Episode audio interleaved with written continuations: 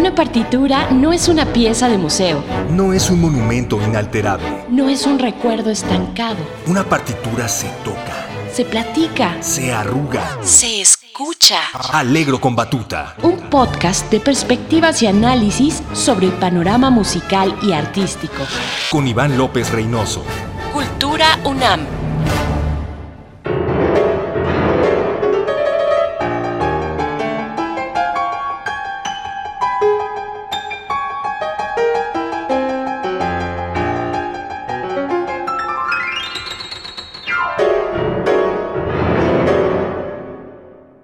Amigas y amigos de Alegro con Batuta, me da muchísimo gusto saludarlos en una nueva emisión de este podcast que con tanto gusto emito junto con Cultura UNAM para todos ustedes. Yo soy Iván López Reynoso y es para mí una gran alegría volver a platicar con ustedes, volver a divagar sobre música, sobre actualidad, sobre arte, sobre todo lo que se está cocinando en este momento en el mundo eh, en torno a la creación musical.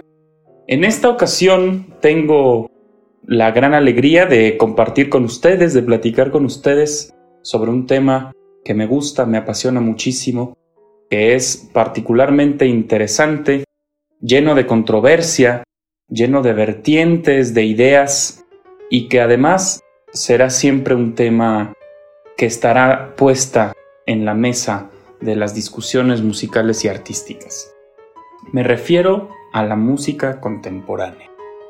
Esa música que está siendo escrita hoy, ahora, en este momento, hace dos años, hace diez. ¿Qué tanto se le puede llamar música contemporánea a la música escrita hace 50 años? ¿Qué tanto será contemporánea a la música que se está escribiendo hoy? ¿Cuánto tiempo se le seguirá considerando como contemporánea a esa creación de 2021 o de 2020? Este es, sin duda alguna, amigos, un tema que tenía mucha ilusión de platicar con ustedes, puesto que hay mucho que se puede hablar al respecto. Voy a empezar dando un poco de contexto, comentando con ustedes algunas cosas sobre la música contemporánea. A la música de conciertos, comúnmente llamada música clásica, se le suele catalogar, como en muchas otras eh, expresiones escénicas, por periodos temporales. Tenemos, como en toda la historia de la cultura y de la música, de las artes, la Edad Media, el Renacimiento, el Clasicismo, el Romanticismo, y después empiezan cada vez más abrirse las vertientes distintas de creación artística. Tenemos impresionismo, tanto en pintura como en música, tenemos expresionismo, hay realismo, hay muchísimas, muchísimas vertientes conceptuales que tienen que ver con la manera en la que en ese momento los creadores estaban viendo el panorama musical, artístico, compositivo, creativo.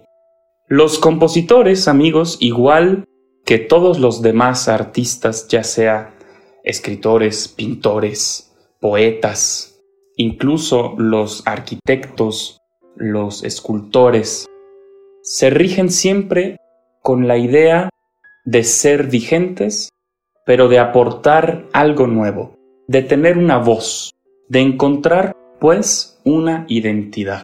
Y la búsqueda de esa identidad puede llegar a través de distintos factores o gracias a más de un factor. Esos factores pueden ser bien un estado anímico o un estado emocional o un contexto social, político, histórico o la mezcla de todos estos argumentos. Así pues, tenemos que Bach, uno de los grandes compositores pilares del barroco, tenía como eje central la fe a la hora de escribir. Él era un gran hombre de fe, escribió casi toda su música o la mayoría de su música pensando en alabar a Dios, alabar a, los santos, alabar a una deidad.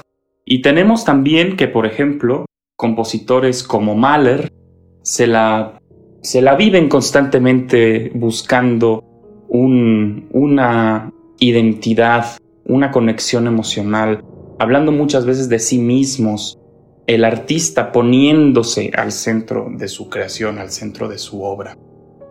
Así pues, amigos, Beethoven, Rossini, Verdi, Tchaikovsky, todos estos compositores a los que hoy vemos como los clásicos de antes, fueron modernos en su época, fueron contemporáneos en su momento, fueron innovadores, muchas veces polémicos.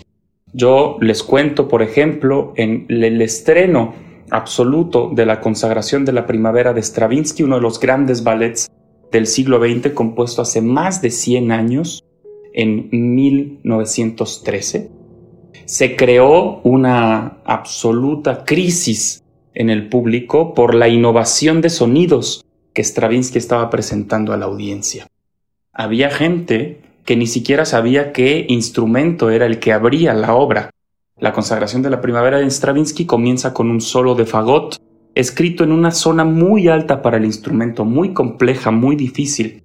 Y había gente en el público que ni siquiera sabía qué instrumento era ese, por el grado de evolución y de innovación que significó para ese momento la aparición de un solo de este tamaño. Hoy, en 2021, la consagración de la primavera de, Stravinsky nos puede seguir pareciendo una obra actual, vigente, nueva, moderna inclusive, a pesar de que tenga más de 100 años de haberse escrito. Pero así pasa con muchas otras grandes obras, queridos amigos, porque la gran maestría de las obras maestras radica en que el mensaje que envían es atemporal. Son obras maestras porque trascienden fronteras, trascienden épocas, trascienden ideales, trascienden problemas, trascienden ideologías. Así pues, ¿quién no se va a seguir emocionando con la quinta sinfonía de Beethoven, estrenada hace prácticamente 200 años, hace más de 200 años? ¿Quién no se va a seguir emocionando con la flauta mágica de Mozart? ¿Quién no se va a seguir emocionando con Aida de Giuseppe Verdi? Son obras escritas hace muchos, muchos años. Y no se necesita hablar ruso para que nos emocione Tchaikovsky, ni se necesita hablar alemán para que nos emocione Wagner, ni se necesita hablar italiano para que nos emocione Verdi, porque la gran maestría de esas obras radica en que el mensaje que se está enviando no es necesariamente un mensaje que comunica palabras, comunica emociones. La música es, efectivamente amigos, el lenguaje del alma, el lenguaje emocional del ser humano, tratando de conectar con todos estos factores que hemos mencionado, ideologías, eh, estados de ánimo, emociones, deidades, convicciones eh, religiosas, políticas. Y así como fue moderna la consagración de la primavera en 1913 cuando se estrenó, así cada compositor ha tratado de aportar una visión o un mensaje o una idea nueva al panorama musical. Y por ende, no es la misma música la que se escribía en 1810 a la que se escribía en 1710. No es lo mismo escuchar una sinfonía de Brahms que escuchar una sinfonía de Haydn. No es lo mismo escuchar una ópera de Puccini que escuchar una ópera de Mozart. Si bien estamos hablando de sinfonías y de óperas, hay años en medio que han transcurrido y en los que han cambiado muchísimas cosas. Los compositores, pues, les interesa ver hacia adelante, les interesa ver hacia el futuro, les interesa ser innovadores y vigentes. Y en esa vigencia radica, queridos amigos, que la música no se puede estar quieta, no se puede estar en paz. Conforme vaya transcurriendo el tiempo, como hemos hablado también en alguna emisión anterior de este podcast, seguirán incursionándose nuevas tecnologías, nuevas, nuevos mensajes, nuevas herramientas, cada vez habrá más mezcla de sonidos, sonidos nuevos, instrumentos nuevos. ¿Qué hubiera sido, por ejemplo, si Mozart hubiera conocido la música electrónica o si Beethoven hubiera convivido con el jazz, no lo sabemos, porque todo es una evolución constante. Así pues, la música contemporánea, amigos, trata o su ideal es encontrar una identidad sonora. Y hay muchas maneras de buscar esa identidad sonora. Tenemos, por ejemplo, compositores eh, británicos que tienen una, una mentalidad o tenemos compositores mexicanos que tienen otra o tenemos compositores alemanes que tienen otra. Hay muchas escuelas y quisiera evitar entrar en demasiado tecnicismo, pero así como hay distintos tipos de películas y de cine, así como hay comedia romántica, así como hay terror, así como hay romanticismo, así como hay comedia en el cine, así hay también distintos estilos de composición en la actualidad. Yo les puedo recomendar con muchísimo gusto, y esa es otra de las razones por las cuales estoy haciendo esta emisión, que no le tengan miedo a la música contemporánea, que se acerquen a ella. Si no es algo que suelen escuchar, comiencen efectivamente con compositores del siglo XX. Pueden comenzar escuchando Stravinsky.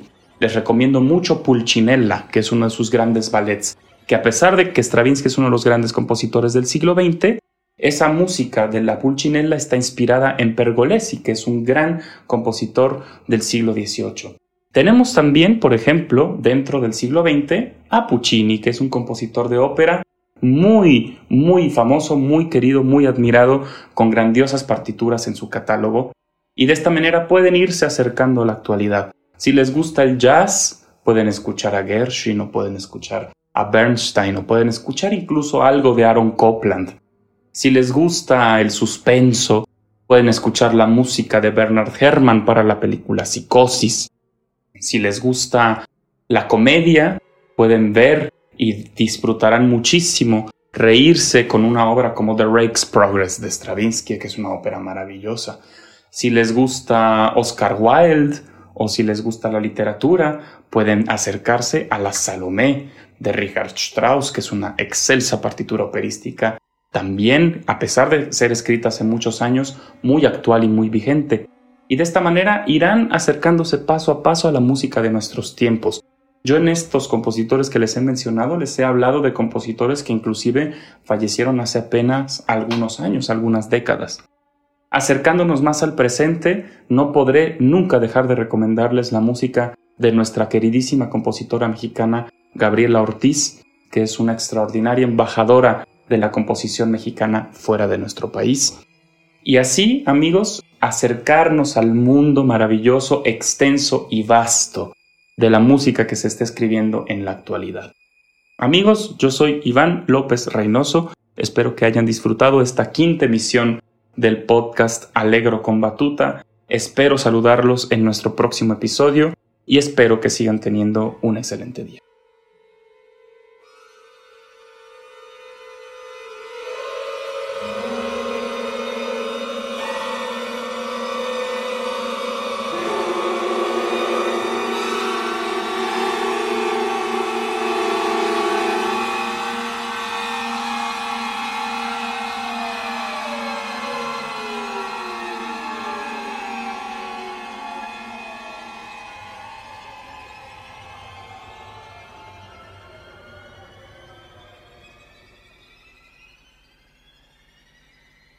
Alegro con Batuta. Un podcast de perspectivas y análisis sobre el panorama musical y artístico. Con Iván López Reynoso. Cultura UNAM.